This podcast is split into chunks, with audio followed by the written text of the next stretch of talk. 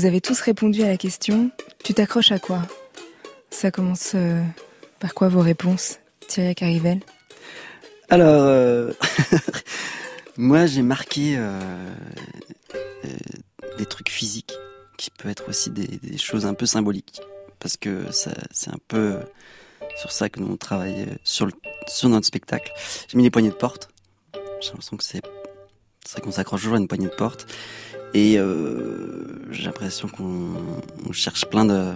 En tout cas, je cherche plein de portes nouvelles à ouvrir, qui ouvriraient sur des espaces hyper, euh, hyper nouveaux euh, et des portes derrière lesquelles je sais pas trop ce qui se passe. Ça, c'est pas mal. Je m'accroche aux mains. Alors ça, il n'y a pas de, symbolique derrière. C'est vrai que j'aime bien m'accrocher aux mains des gens. Et je m'accroche... tu t'accroches à quoi? Tu t'accroches aux images. Et euh, j'ai l'impression que les images euh, impriment des fois des choses trop fortes et, des, choses à la fois super belles, mais j'ai l'impression que c'est toujours difficile de faire la part des choses et de pas rester bloqué euh, avec certaines images et du coup de les lâcher aussi et de tomber. Vima Laponce, vous avez écrit et vous êtes parti en courant. Ah oui, non, parce que j'avais pas compris que ça commençait, en fait, du coup. Du coup, je suis partie euh, me remettre à ma place, mais en fait, ma place n'était pas là où je pensais qu'elle était. Du coup, bah, ça a été ici. Euh, et ben, ouais, moi, j'ai écrit euh, des choses. Euh, d'ailleurs, je vais commencer par une que j'ai pas écrit, mais du coup, je m'accroche à mon partenaire. Mais je crois que c'est un peu ce que tu voulais dire quand tu disais je m'accroche à la main, non? Un truc de. Parce que du coup, bah, du coup, je rebondis sur l'autre truc où j'ai mis aux étymologies foireuses, du coup, pour continuer là-dedans dans un registre douteux. Euh, du coup, je fais un, cocktail entre les deux parce que j'ai lu que partenaire, genre l'origine du mot, c'était celui qui tient ou faire partie de quelqu'un. Donc finalement, s'accrocher à la main de mon partenaire, euh, ça serait un peu ça. J'ai mis euh, à l'idée de crever de joie, comme l'a dit Xavier. Xavier, bah, je connais pas son nom de famille, mais c'est le musicien de Winter Family et il a dit ça et j'aime bien au noyau d'avocat parce que euh, parce que euh, parce que c'est beau quand ils explosent euh, pour pousser en, en, plein en plein hiver. Et à la drogue bah ça je vais pas étayer. Et et puis à la surimpression à tous les à tous les niveaux à la qui se passe plein de choses en même temps et et ça ça me plaît. Voilà. Charlotte Abramov tu t'accroches à quoi euh, bah Je m'accroche d'abord à l'affection qu'on me donne, parce que je pense que l'affection, c'est ça qui permet aussi d'avancer et de créer, et d'être dans un monde où où, il y a une espèce de filet de sécurité. Je m'accroche à l'intégrité de mes projets parce que je veux les faire jusqu'au bout et, pouvoir défendre mes idées, euh, même si ça me prend des mois ou des années et que ça me prend beaucoup d'énergie. je m'implique vraiment là-dessus et sinon je m'accroche aux pattes parce que j'adore les pattes.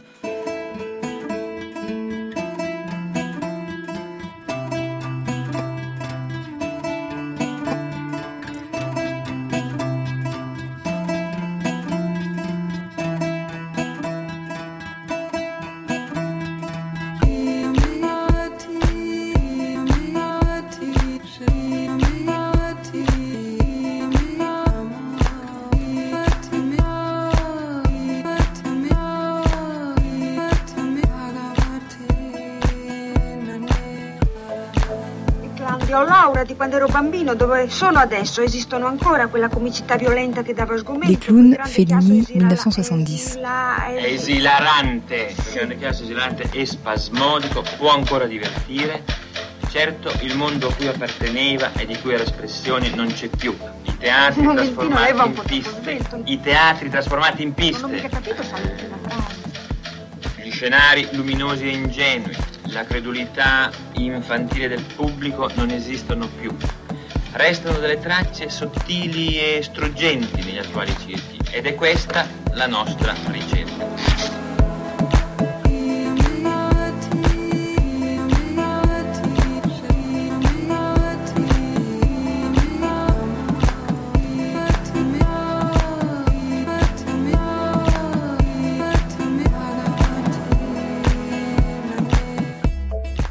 Il est 23 heures et la vie est en dents. Ça irait mieux si les sentiments intérieurs se montraient, s'ils sortaient à vue et en plein jour, s'ils acceptaient qu'on rit d'eux.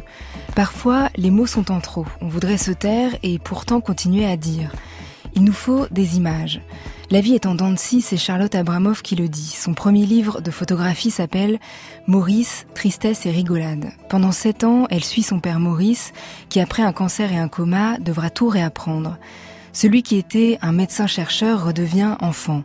Son monde est parallèle, intérieur. Sa fille Charlotte y aura accès avec l'appareil photo petit à petit. Elle apprivoise ce nouveau père et retrouve l'ancien. Elle imagine un conte, des décors, un royaume dont il porte la couronne. Il fait le clown et il revit. Elle donne une forme aux émotions. Maurice se retrouve dans un immense costume blanc trop grand pour lui, ou alors perdu au milieu de la salle des horloges. Au début du livre, il y a la citation Le fond de tout, c'est qu'il n'y a pas de grande personne, écrivait André Malraux dans ses intimes mémoires. Grande, c'est le titre du spectacle revu de Vima Laponce et Thiriac Arrivel. Le duo n'a pas besoin de la parole pour dérouler les images d'un couple qui s'aime ou se cherche ou se déchire.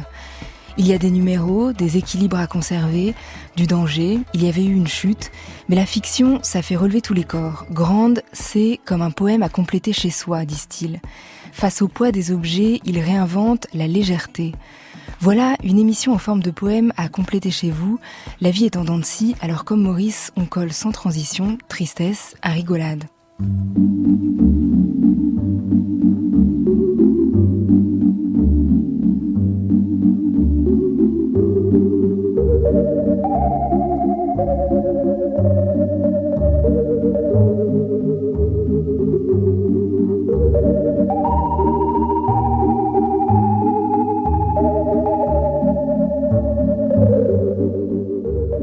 Y aura la photographe et réalisatrice Charlotte Abramoff. Son livre Maurice, Tristesse et Rigolade est sorti en novembre dernier aux éditions Fichaille.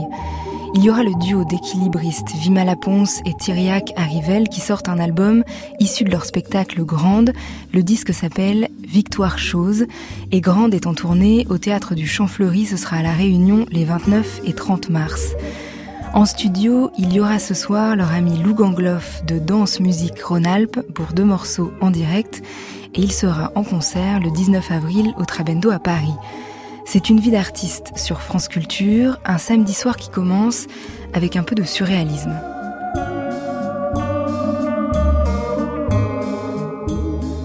René Magritte parle. J'ai subi beaucoup d'influences avant d'être ce qu'on pourrait appeler un peintre surréaliste. J'ai subi l'influence de, des cubistes, par exemple, des futuristes, de, de l'art abstrait, des peintres abstraits. Mais tout cela ne préparait que ce moment où je pourrais peindre ce que j'appelle mon premier tableau. Et il se fait que ce premier tableau correspondait à de la peinture surréaliste. C'était un tableau peint en 1926 qui s'appelait Le jockey perdu. C'est alors que je suis entré en rapport avec euh, des surréalistes, en effet, avec Breton notamment et Luard. Et à Bruxelles, il y avait des écrivains peu connus ici comme euh, Paul Nouget. Le surréalisme représentait pour moi ce qu'il fallait euh, penser donc votre peinture est par excellence surréaliste. En disant que ma peinture est surréaliste, il est entendu qu'elle est soumise à la dictée de la pensée. La pensée devient visible par la peinture soumise à la dictée de la pensée. La peinture est ainsi une description visible à condition que cette description ne soit pas déformée par un souci d'originalité ou de fantaisie.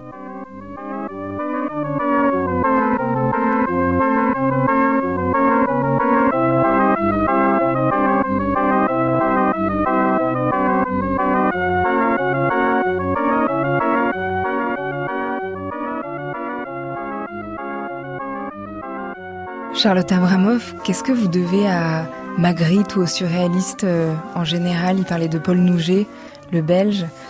Oui, bah déjà il m'inspire beaucoup euh, parce qu'il me plaise déjà tout simplement visuellement. Et après, euh, le pont en fait que j'ai fait entre mon père et Magritte, c'était que en fait Magritte fait une peinture très réaliste qui nous montre des objets qu'on connaît tous, le ciel, les fenêtres et qui nous invite à voir les choses sous un autre regard inattendu et donc qui bouscule un peu les, représentations et les réalités. Et en fait, cet étonnement qu'on peut avoir devant une peinture de Magritte, euh, c'est un peu l'étonnement que je retrouvais face à mon père en fait et face à des jeux de mots qu'il pouvait faire ou des réactions qu'il avait euh, face au fait que euh, les médecins nous avaient dit qu'après son coma rien n'était garanti pour qu'il puisse se rétablir et que même on pouvait craindre le pire mais au final il est allé mieux avec les années malgré qu'il vieillissait et euh, c'était un peu cette espèce d'inattendu constant et, de rebondissement euh, qui, m'ont été inspirés aussi par le surréalisme et par l'expérience qu'on vivait. Et, puis voilà, dans le surréalisme belge, il y a aussi un, souci de la, recherche. Euh, que je trouvais intéressant puisque du coup j'ai j'ai fait un peu de mon père un sujet d'étude et ce sujet d'étude photographique m'a permis de, de vivre euh, ma relation avec lui et, et, ma relation à sa maladie de manière euh, beaucoup plus sereine et de profiter en fait de, de, chaque minute, de chaque parole, de chaque instant et de vivre tout de manière très intense. Et dans le livre Maurice Tristesse et Rigolade, qui est un très gros beau livre, il y a une, une partie euh, presque plus documentaire au début, où euh, vous racontez euh, bah, sa vie d'avant aussi, la maladie, le cancer et le coma. Et puis ensuite, il y a une partie plus surréaliste où vous allez vous mettre en scène, où vous allez le mettre en scène. mais même avant cet événement, vous dites l'absurde et le surréalisme, c'est quelque chose qui nous a toujours liés et on sent que ça faisait partie aussi de sa personnalité. Oui, complètement. Après, on n'a on jamais eu l'occasion de parler de surréalisme à proprement parler ensemble, puisque euh, moi j'avais 17 ans et lui 79 quand il est tombé malade, et qu'il y a vraiment eu un avant et un après le coma. Mais, euh, mais oui, il a toujours euh, eu beaucoup d'humour et de poésie et d'intelligence. Vous décrivez des petites choses comme euh, il m'appelait la parenthèse parce que je me tenais jamais droite. Ouais, en effet, bah, vous pouvez le constater, je me tiens pas droite. Et du coup, je, pour me rectifier, il m'appelait la parenthèse. Du coup, pour juste que j'ai l'image directement en tête et, et que je me tienne plus droite. Ou, ou quand j'étais à l'école, il m'envoyait des messages pour me demander où j'en étais. Donc il me disait où t'en es. Mais au lieu d'écrire où t'en es comme ça s'écrit, il écrivait où t'en O-U-T-A-N-G, et plus loin N-E-Z. Donc il faisait des jeux de mots euh, complètement farfelus, mais euh, qui étaient euh, à chaque fois intéressants. Et il y avait toujours une recherche intellectuelle, absurde, poétique à son insu en fait. J'ai devant les yeux ce, ce, tableau de Magritte où justement on est dans les nuages, dans le ciel, et il y a la porte entr'ouverte sur le ciel et les nuages. Ça me fait aussi penser à, aux poignées de porte auxquelles vous vous accrochez, euh, Arrivel. Est-ce que euh, vous, on parlera de grande votre spectacle euh, tout à l'heure, mais est-ce que le, le surréalisme, c'est quelque chose qui vous a nourri à, à un moment donné, Thiriac Arrivel et Vima Laponce? Dans ce que, ce que tu disais, je trouve ça intéressant le, le rapport à, à des, des, des formes connues et qui sont aussi employés dans des, dans des autres manières de, d'écrire ou de, de, de présentation. Et ça, en ça, moi j'ai l'impression que ça c'est toujours hyper. Euh, enfin, moi je, je, me reconnais là-dedans euh, parce que ça, ça provoque aussi euh, une autre pensée avec par rapport à, à l'image qu'on peut en fait figer tout objet, toute représentation et que j'ai l'impression que c'est toujours hyper joyeux de, de pouvoir se dire putain en fait c'est ça peut être complètement différent euh, la perception qu'on a d'une petite chose, aussi simple que ce soit un objet, euh, une porte, où, nous on travaille une chaise ou un truc comme ça. Quoi. Mais ouais, je pense qu'il y a, a Picabien qui nous a pas mal plu avec ses papiers en tête euh, où il se dit, je crois qu'il est docteur, c'est pas, il, docteur sur un yacht et il consulte entre 20h et 23h euh, avec des cocktails et il y avait pas mal de choses là-dessus. Et puis ce que ce que de toute façon vous avez dit tout à l'heure, qui est de Robert Fillou, les poèmes à compléter chez soi. Mais euh, on a peut-être lu de Zara par, par accident. Charlotte Abramoff, euh, quand vous prenez euh, une des premières photos studio de votre père, qui est dans le livre avant, avant la maladie, mm -hmm. c'est déjà une séance photo improvisée parce qu'elle n'était pas prévue. Normalement, vous attendiez quelqu'un d'autre, mais lui était là. La personne n'est pas venue, donc il s'est prêté au jeu. Et oui il est déjà en train de se mettre en scène et de jouer. Oui. Et de créer des situations. En fait, il a, il, il a toujours été aimé être pris en photo. Donc, il était, il faut savoir, donc, qu'il était médecin, chercheur, professeur euh, d'université, directeur de laboratoire. Enfin, il a vraiment euh, eu une très belle carrière médicale. Mais euh, c'est vrai que ma maman, elle prenait beaucoup de photos de moi et de lui euh, à titre de photos de famille. Mais c'est que par après, je me suis rendu compte que ces photos avaient une poésie particulière. Donc, j'ai la chance d'avoir de très belles photos de famille. Et mon père, ah oui, a toujours aimé jouer avec ce côté comédien, acteur. Ça, ça, ça, rejoint aussi son humour et son décalage. Et du coup, euh, euh, il, il, a toujours posé de manière très naturelle, ce qui fait que d'ailleurs par après, euh, donc faut savoir que ce coma lui a donc laissé des séquelles neurologiques qui ont fait qu'il est devenu dépendant et que euh, il n'était pas toujours conscient de tout ce qui se passait.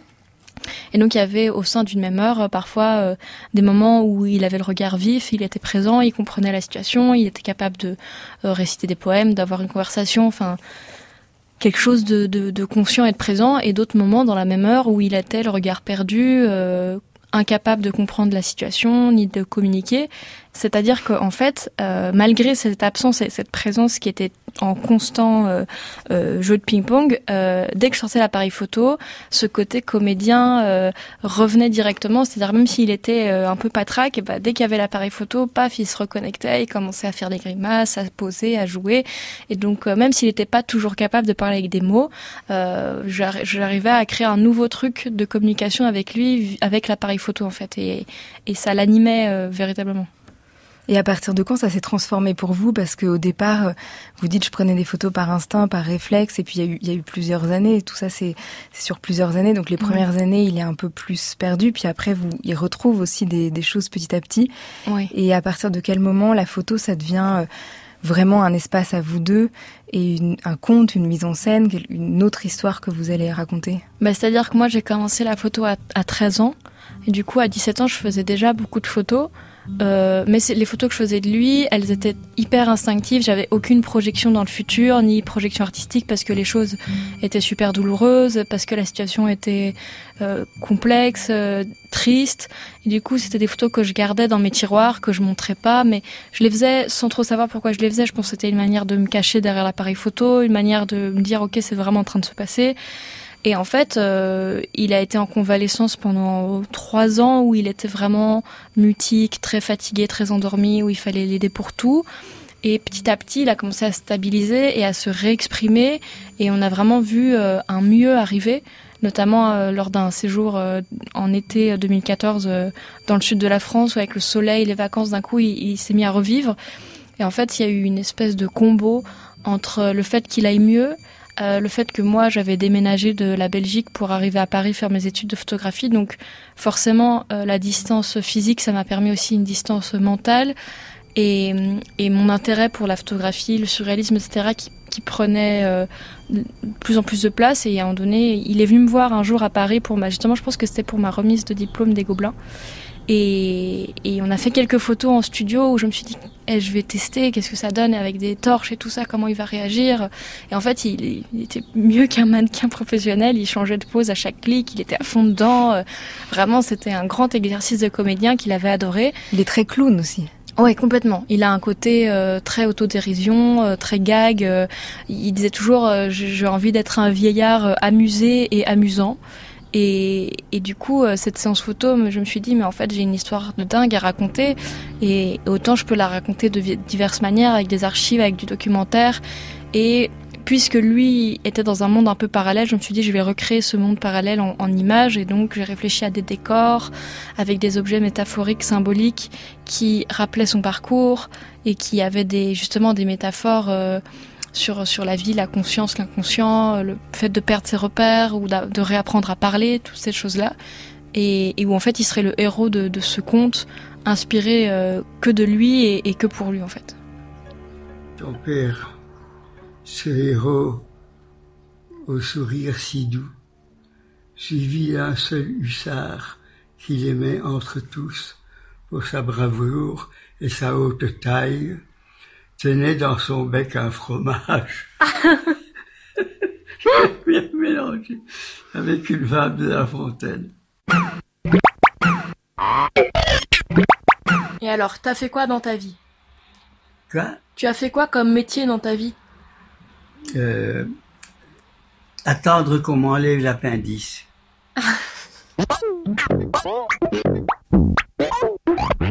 Et du coup, là, je, je parle de, ta- de ton Et histoire. ça, c'est qui ça? Bah, c'est toi.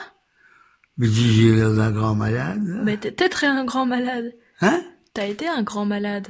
Oui, mais c'est hier, ça? Ah non, non, ça c'était il y a cinq ans. Il y a combien? Il y a cinq ans. C'est pas vrai. Bah si.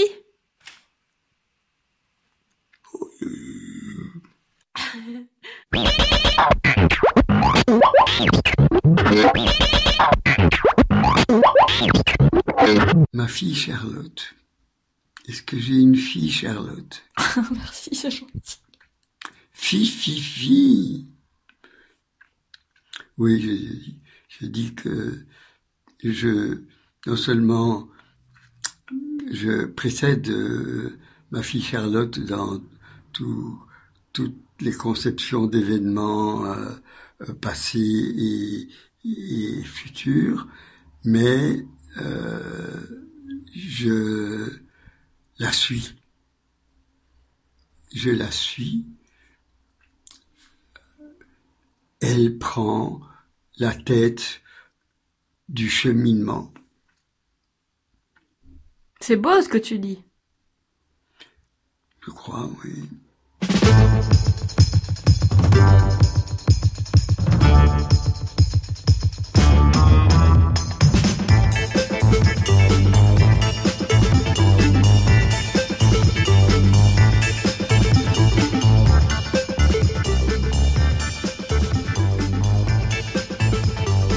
C'était la voix de Maurice à travers des petites vidéos que vous aviez postées, Charlotte Abramoff, euh, pendant le projet euh, pour le développer euh, quand vous étiez en train d'y travailler. Comment vous décririez le royaume que vous avez imaginé, qui fait partie, c'est un des chapitres du conte que vous avez créé avec lui? Donc c'est la photo de couverture. Je m'excuse, je suis un peu émue parce que mon papa est parti il y a quelques mois, mais je vais me reprendre. Donc c'est une photo en fait euh, qui est totalement inspirée de l'Empire des Lumières de Magritte. Et, euh, et en fait ce royaume c'était un peu... euh, parce que en fait son cycle veille-sommeil avait vachement changé. C'est-à-dire que la journée, il était capable d'être complètement endormi, et la nuit, d'un coup, il se levait, il tapait la causette, il ouvrait des magazines de politique, il allait dans la cuisine choper des petits biscuits, tout ça. Il pouvait faire des choses d'enfant aussi, enfin des petites bêtises comme mettre le chauffage très très fort, Ouais. euh, faire se faire griller des. Ouais, c'est ça, il, il mettait le grille-pain à fond. euh. un jour, ma mère est rentrée et, et bon, ça, c'était pas la nuit pour le coup, mais il avait mis, euh, il avait voulu se faire griller une tartine et en fait, euh, il avait mis une poêle sur une casserole, la tartine dans la poêle, le tout dans le four. Donc, elle arrivait heureusement au bon moment. Mais, euh, mais pour revenir au royaume, c'était donc le fait que quelque part, euh, il avait créé donc son propre monde, son propre rythme.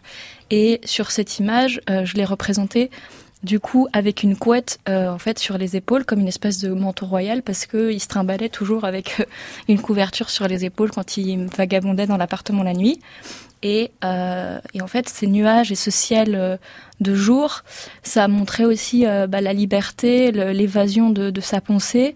Et en même temps on sent qu'on est dans une pièce. Donc il y a quand même une dialectique entre l'enfermement et la liberté.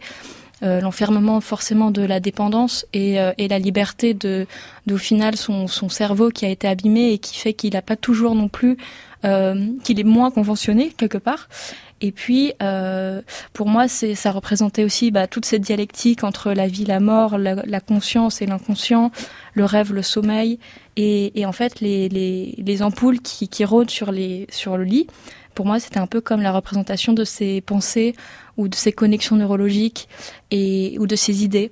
Et du coup, euh, ce royaume, euh, c'était vraiment le sien. Et, euh, et pour moi, c'était important que ça devienne la photo de couverture pour qu'on comprenne aussi que c'est pas c'est pas juste un biopic sur sur mon père et que euh, c'était aussi quelque chose où je voulais absolument amener euh, de la de la magie pardon de la poésie et de la joie euh, dans les thématiques dures que sont la maladie et la vieillesse dont on parle jamais en fait Ce qui traverse tout ça, c'est c'est l'humour de Maurice dont Oui. on parlait tout à l'heure.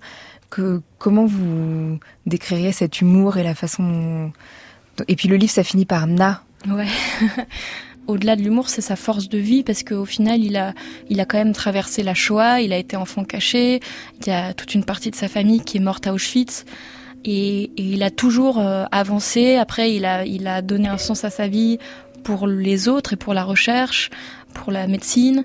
Et puis, euh, même à travers sa maladie, en fait, euh, parce qu'il était quand même tout petit, tout gringalet, tout faible, et il a quand même survécu et a récupéré des tas de choses qu'on pensait jamais récupérer. Donc, c'était plus le fait qu'en fait, il, avec son humour, qui est une de ses armes, son instinct de survie était vraiment incroyable, quoi. Donc c'est ça aussi qui, traverse tout le livre.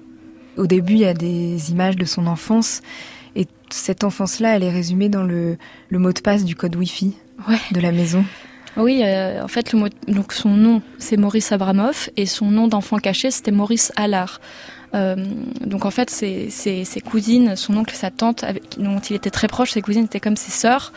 Quand il avait 10 ans, en fait, ils ont été raflés du jour au lendemain dans la rafle d'Anvers en 1942. Et lui, euh, par un hasard, se trouvait pas au même endroit, alors qu'il aurait pu y être. je, l'explique plus longuement dans le livre. Et euh, du coup, ce matin-là, c'est une dame inconnue qui vient le chercher et qui lui dit maintenant tu t'appelles Maurice Salard. Et voilà, c'est aussi intégré à 10 ans euh, le fait que ne pas dire son vrai nom, ça peut vraiment bah, juste le tuer. Enfin, l'inverse plutôt, dire son vrai nom, ça peut le tuer. Et puis voilà, dans, dans, le livre, il y a aussi un extrait d'un de ses cahiers d'enfants cachés où, où quand on lit entre les lignes, on... enfin moi en tout cas quand je l'ai lu, je l'ai vraiment ressenti comme si, enfin, c'est lisible entre les lignes en fait. Et, et, du coup, euh, c'est vrai que, que voilà, c'était le mot de passe Wi-Fi et je sais pas quelle espèce de. Le mot de passe, c'était Alar. Ouais, Alar. Du coup, Maurice Alar et Alar Wi-Fi. Donc, euh, je sais pas quel genre de, de, de métaphore psycho, psychanalytique on peut y trouver, mais je trouvais qu'il y avait quelque chose d'assez intéressant dans, dans le fait de conserver cette identité de, de la guerre, quoi. C'est lui qui a écrit Tristesse et rigolade? Alors oui, en fait, euh, euh, du coup, je, une nuit, puisque c'était la nuit qu'il était le plus éveillé, je lui ai montré toute la maquette du livre et j'étais obligée de le faire petit à petit parce que c'était beaucoup pour lui d'émotions. Déjà, toute la partie des archives, c'était quelque chose de très fort pour lui. Et donc, euh, finalement, j'en suis arrivée au compte où c'était mignon parce qu'il commentait chaque photo, euh, il faisait des petites réflexions pour les photos du coma. Il disait mais j'ai été pris dans un aspirateur. Enfin, il, avait toujours, à la fois, il disait des choses qui étaient pleines d'humour et d'autres qui étaient pleines de sens. Et à la fin, je lui dit bah, quelle est ta conclusion de l'histoire? Et il m'a répondu tristesse et rigolade, comme ça, de but en blanc avec un petit sourire en coin. Et je me suis dit waouh, en deux mots tellement simples, il, résume vraiment euh, l'histoire et sa vie. Du coup, après, je lui ai fait écrire sur un, sur un papier parce que, pareil, grâce au projet, euh, j'ai trouvé aussi des nouvelles manières de le stimuler. C'est-à-dire que on s'était pas forcément posé la question de savoir s'il aimait écrire ou pas. Et jusqu'au moment où je me suis dit, bah, ça fait, qu'est-ce, qu'est-ce qui se passe si je mets une feuille et un bic devant lui? Et du coup, il s'est il écrit. C'est pour ça qu'il y a quelques, quelques écrits dans le livre, même si ça reste condensé sur un, quelque chose assez petit. Et donc, euh, vu que j'aime beaucoup son écriture manuscrite aussi, c'était hyper important que pour moi, elle soit gravée dans, le dans la couverture et que euh, ce soit aussi une manière d'être présent euh, par, l'écrit, autre que juste le fait d'être pris en photo dans quelque chose d'un peu plus passif et, voilà que qui serait approprié aussi son histoire. À propos de tristesse et rigolade et d'émotions superposées, Vima, Vima c'est vous qui disiez que vous adoriez pleurer et rire en même temps? Bah, J'espère que je suis pas la seule, mais peut-être que j'ai dit ça, ouais, une fois, c'est possible, malheureusement. Est-ce que vous pouvez nous présenter votre ami euh, Lou Gangloff qui est derrière nous en studio, qui attend sagement devant, devant ses machines de jouer? Bah, on peut vous présenter Lou Gangloff parce que euh, premièrement Lou c'est lui qui a pour nous en tout cas euh, bien voulu dessiner la pochette de notre album qui est une pochette à, coulisses, à tiroir, avec une histoire qui se désintègre et qui s'invente à l'intérieur au fur et à mesure qu'on tire sur la pochette. Et puis, et puis dans ce musique Rhône-Alpes, c'est un peu comme si euh, on embarquait sur le paquebot fantôme de la croisière s'amuse. Euh, donc euh, nous on est on était contents puisqu'on n'était pas capable de jouer à ce qu'on appelle une release party, chose qu'on a découvert, c'est-à-dire la, la, fête de l'album. Quand tu sors un album, tu fais une fête.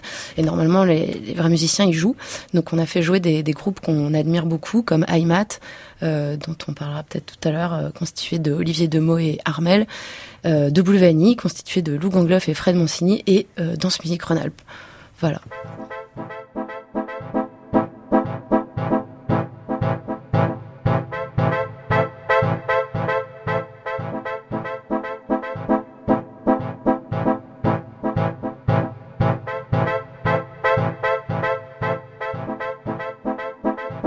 lou-gangloff on est devant beaucoup de machines qui, vous l'avez précisé tout à l'heure, ont toutes votre âge à peu près. À peu près. Euh, oui, j'utilise des, euh, des, euh, des, enregistreurs et magnétophones à cassette qui sont synchronisés avec des outils électroniques qui ont eux aussi une bonne trentaine d'années. et voilà, donc j'utilise un, un, système assez, assez vieux qui consiste à synchroniser les bandes magnétiques avec le, le, les instruments MIDI. Voilà. donc ça, c'est la petite cassette Pantaloon. Oui, exactement. Voilà, elles ont tout un nom et, et une chambre chez moi.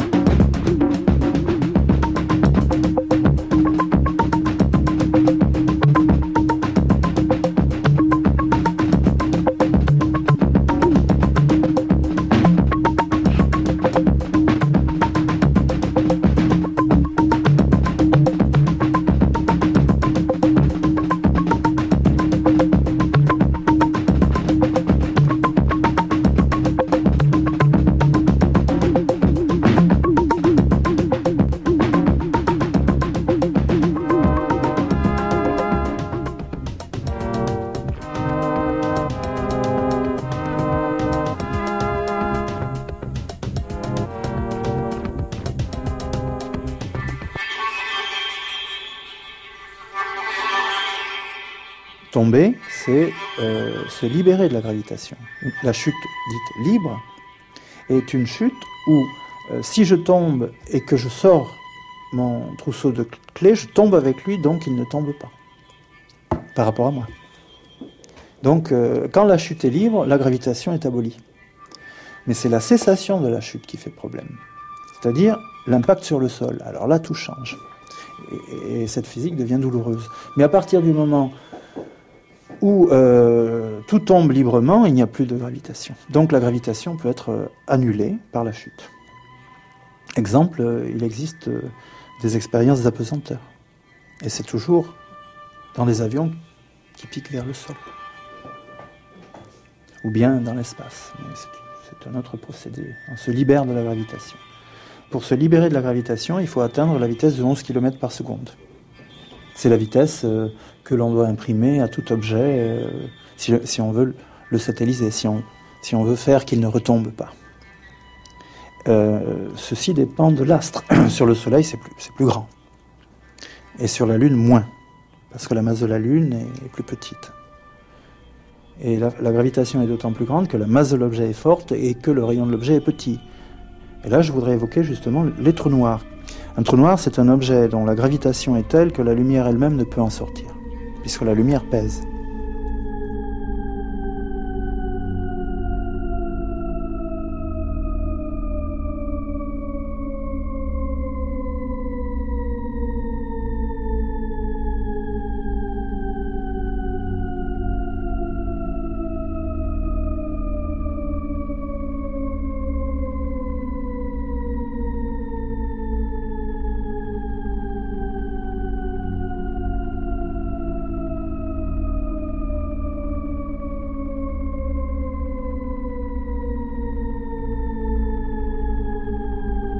Vima Laponce, Thiriac Arrivel, dans votre spectacle Grande, il y a beaucoup d'équilibre à maintenir, il y a le poids euh, parfois des objets à, soulever, il y a des chutes, des un jeu avec aussi la, gravitation. Euh, il y a aussi, euh, on en a reparlé là parce que vous avez rejoué au 104 à Paris, eu une chute de Thiriac Arrivel il y a, il y a quelques mois de 8 mètres de haut parce qu'il y a ce toboggan, on dit ça, comment, comment vous l'appelez Ouais.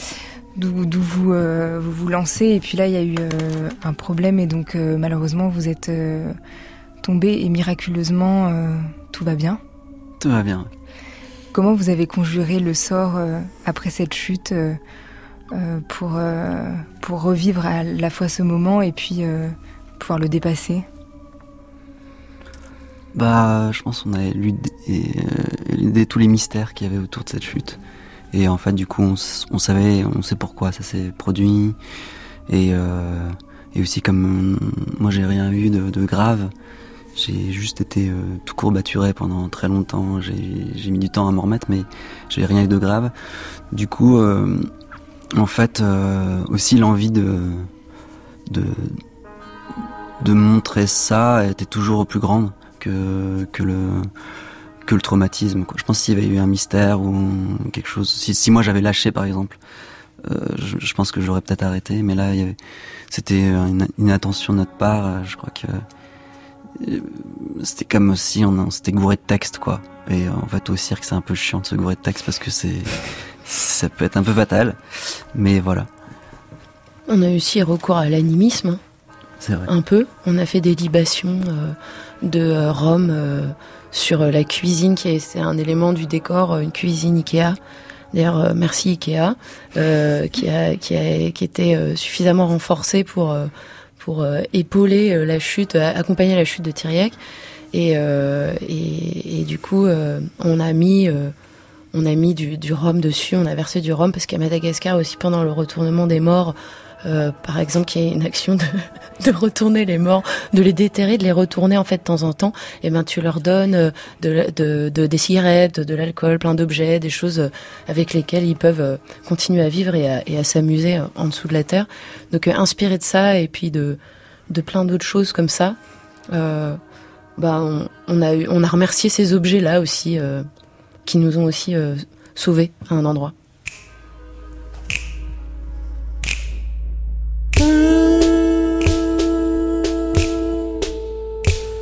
T'accroches à quoi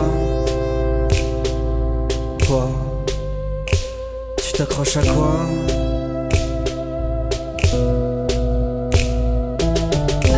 Tu t'accroches à quoi Dis, tu tiens, tu tiens bon. Tu t'accroches à quoi Dis, tu tiens pour le bon. Toi tu portes quoi tu t'accroches à quoi Tu t'accroches à quoi Tu t'accroches à quoi Tu t'accroches C'est un extrait de l'album et du spectacle, grande. Euh, la musique, elle est en direct pendant tout le spectacle, vous la jouez et puis elle s'arrête quand vous faites autre chose et puis elle reprend ensuite. Euh, Il y a beaucoup de marches. Euh, comment vous avez composé la musique? Est-ce que c'était euh, exactement en même temps euh, que les numéros, que les actions, que comment ça tout ça s'est lié? La musique, les marches, en fait, c'est vraiment une tradition de, de cirque, d'avoir des marches. chaque cirque avait vraiment sa marche. Et ça, c'était un truc hyper important dans le, dans le cirque plus classique. Et c'est vrai que nous, quand on a commencé à travailler sur ce spectacle-là, on avait envie de, de reprendre un peu de cette tradition de la marche. Et puis aussi, euh, parce qu'il y a quelque chose de, très héroïque dans le cirque et, euh, dans ce qu'on fait, nous, beaucoup moins, mais cette tension entre quelque chose de, détournement d'objets euh, très très simple et très quotidien avec quelque chose d'un peu héroïque et quelque chose qui nous plaisait. Et du coup, on a commencé à écrire comme ça plusieurs marches. Et ensuite, quand on a commencé à écrire le spectacle, ces marches se sont arrangées, en effet, se sont faites avec les actions. Et c'est les actions euh, qui nous font quitter les instruments, qui nous font, nous font revenir vers les instruments. Et euh, les paroles, par contre, c'est vrai que toutes les paroles qu'on dit, les refrains, les, les couplets, tout ce qu'on dit, c'est tout ce qu'on fait dans le spectacle. C'est pas du c'est pas des paroles, euh, c'est pas des images. Quoi. Souvent, c'est vraiment très concret. Et c'est vrai que du coup, la question qu'on posait au début de l'émission, là, tu t'accroches à quoi? C'est vrai que c'est des choses physiques. Moi, je m'accroche à une porte, à, euh, comme à un amour, à une chaise, comme à son enfance, euh, à un vêtement, comme à quelqu'un de perdu. Et vous parliez des paroles qui sont en lien avec les actions, puisque à chaque fois les numéros s'annoncent euh, et, et on- et vous dites en effet souvent ce que vous faites, et puis euh, en même temps, euh, tous ces mots, ils sont très, ils deviennent très métaphoriques très vite. Je retombe, euh, ça peut être je retombe en enfance, euh, je tiens euh, à quelqu'un.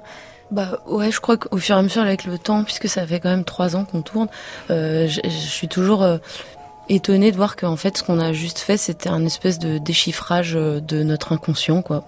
Et au départ, on avait des envies. Euh, qui n'étaient pas forcément liées à un sens et puis ou alors des des comme ça euh, des, des choses de récupération d'objets où tout d'un coup euh, il te faut absolument une colonne dorique en mousse. Euh, c'est comme ça. Et euh, du coup il y avait à la fois une volonté de sens euh, enfin une volonté de sens comme tout le monde a des questions obsédantes et puis en même temps après euh, trouver dénicher et subir des objets qui tout d'un coup euh, on commence à faire une espèce de famille autour de nous. Et de ça en fait appliquer une grille de déchiffrage qui fait que d'un coup tu te dis mais en fait là euh, je porte des choses sur moi des choses lourdes euh, euh, je les mets en relation avec le fait de parler, avec avec des jeux de mots ultra foireux et en même temps étymologiquement qui posent des questions à la fois liées, à la fois liées très à la philosophie, mais à l'enfance aussi. Et du coup, ça c'est le cirque, les questions existentielles, pourquoi je marche, pourquoi je tombe.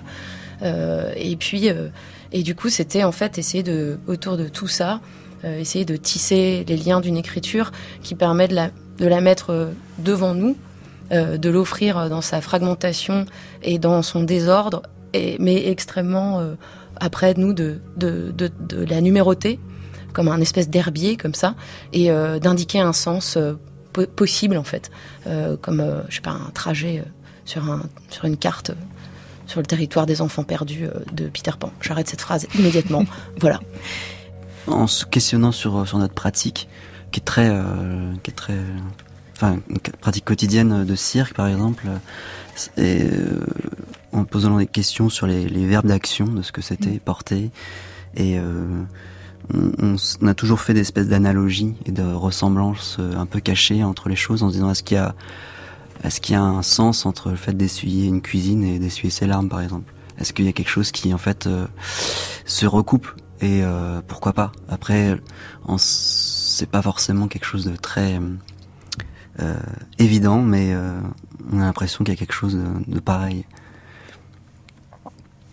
Et pourquoi, Vilma Laponce, vous étiez pas forcément très heureuse au conservatoire et que c'est justement euh, peut-être l'empêchement ou le, le manque de paroles qui vous permettait de d'écrire Ouais, je pense Pas que des mots. euh, bah parce que je pense que j'aime bien moi dans dans dans dans le cirque de qu'il existe depuis les années 80, on va dire, euh, bah qu'il y ait pas de il y a pas de il y a pas de comment on dit il n'y a pas quelque chose qui prédomine. En fait, tout est outil à dire et euh, et, et ta grammaire, tu l'as fait toi-même et et la parole est pas le, le- l'apanage du théâtre forcément. Du coup, le, le, cet endroit-là, en fait, je pense me manquait moi dans le théâtre.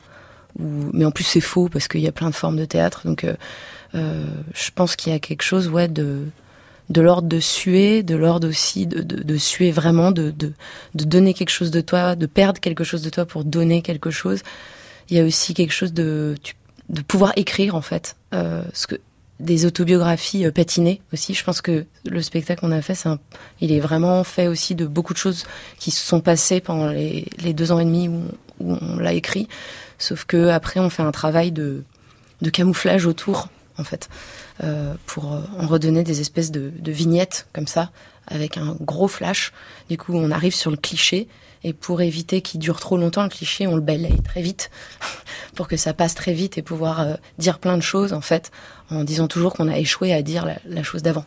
Et euh, c'est cet échec à dire pendant euh, deux heures qui permet peut-être de dire la phrase finale qui est tout le spectacle, on va dire.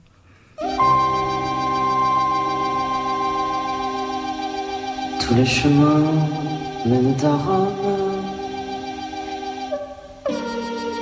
En est-il un qui pas En est-il un qui échappa C'est celui-là que je prendrai.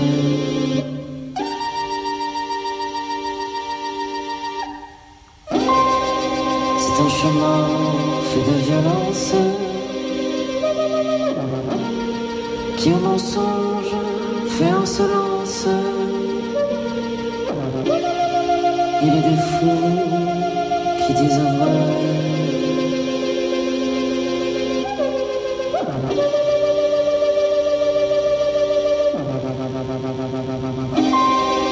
Les jours passés, plus ne reviennent. En est-il un qui reviendra Un jour plus long que tous les autres.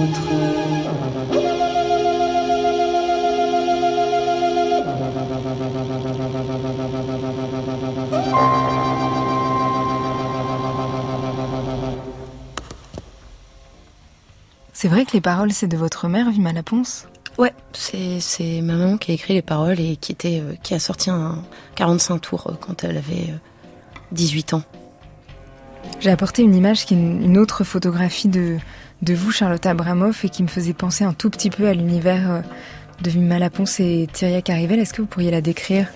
Euh, oui. Parce que vous avez pas mal travaillé autour des corps et du oui, corps complètement. féminin. Pour cette photo euh, que vous me montrez là, donc c'est une, une jeune femme qui fait le poirier avec une jupe en fait à l'envers et, ce qui inverse un peu euh, un peu le corps normal quoi.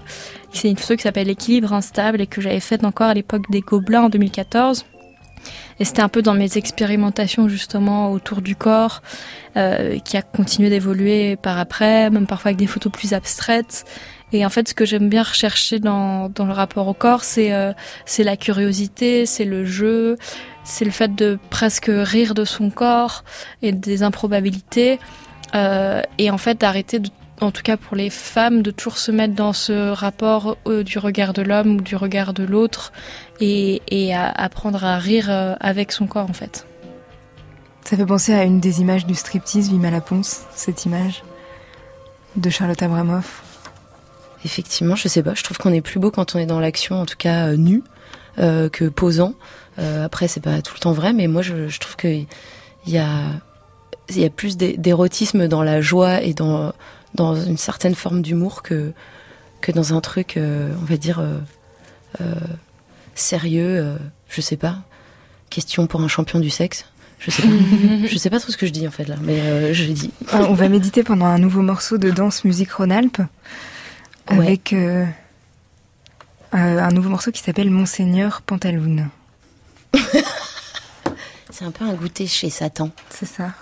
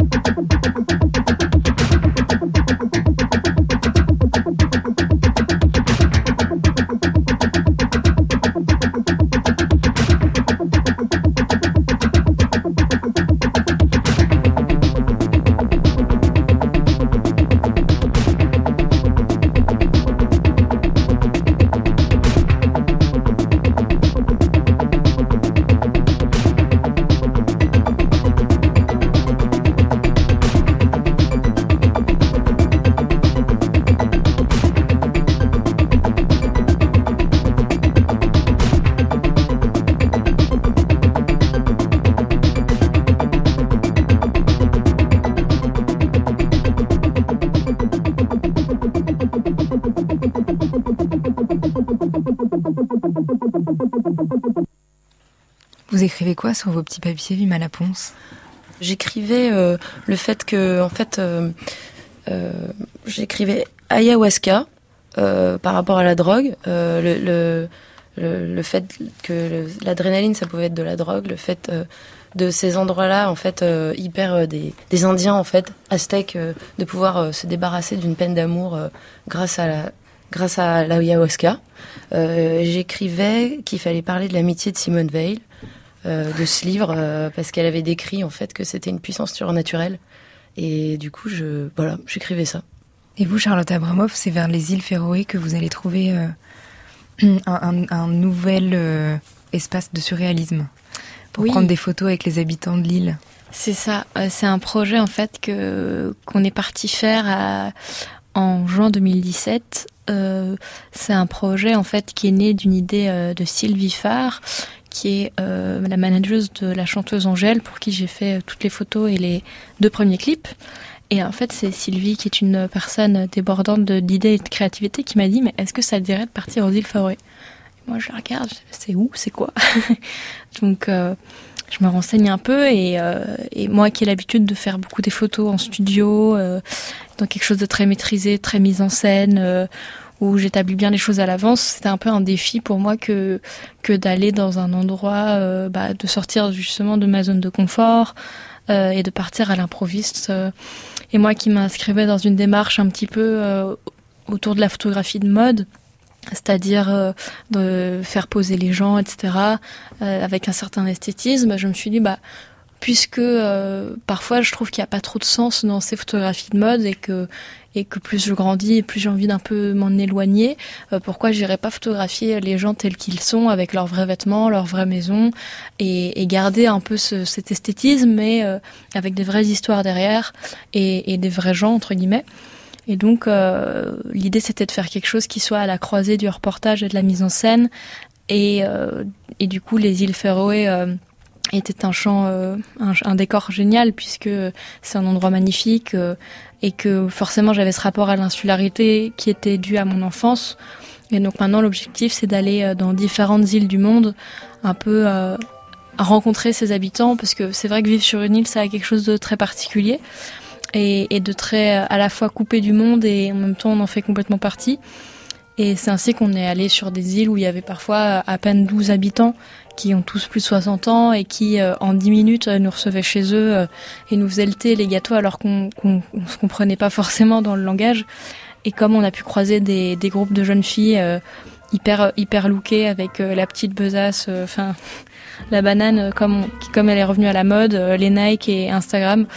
Et donc c'était assez intéressant de voir que que ces deux écarts euh, étaient réunis euh, et comme, on, peut avoir des clichés de penser que vu que c'est loin et que c'est venu de nulle part, euh, ils, sont dans un, dans, dans un autre monde, bah oui et non quoi. C'était assez intéressant. Et pour une photo de fin, vous les prendriez comment en studio, là, en photo, Charlotte Abramoff, euh, Carivel et Vima Laponce? Vous les mettriez comment en scène? Euh, Peut-être en train de tomber sur un lit super moelleux et hyper agréable. 呵呵呵呵呵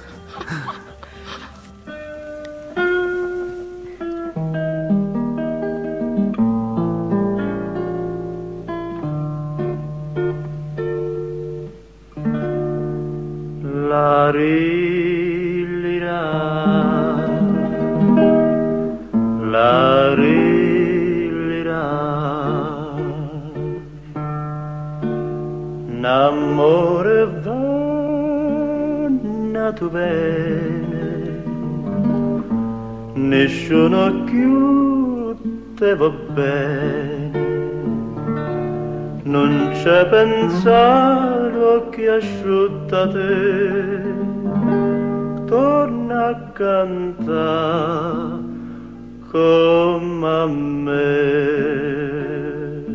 La rilirà, la rilirà. L'amore passa come passo vento. On sera parti de la vie en scie pour allier tristesse à rigolade. Le beau livre de Charlotte Abramoff, Maurice, Tristesse et rigolade, est aux éditions Fichaille.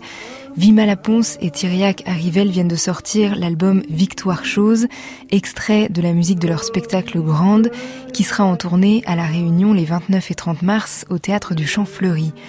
Danse Musique Rhône-Alpes, c'est Lou Gangloff et il sera le 19 avril au Trabendo en concert.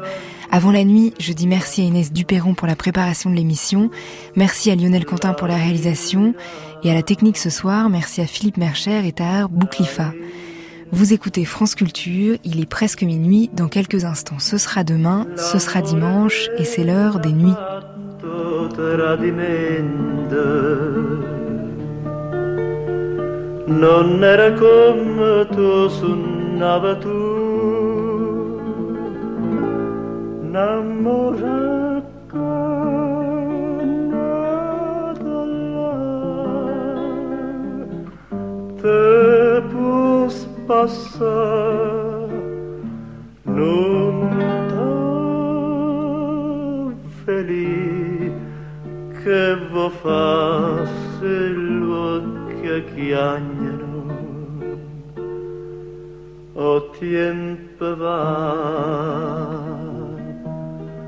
se può scordare piensa cantare la rima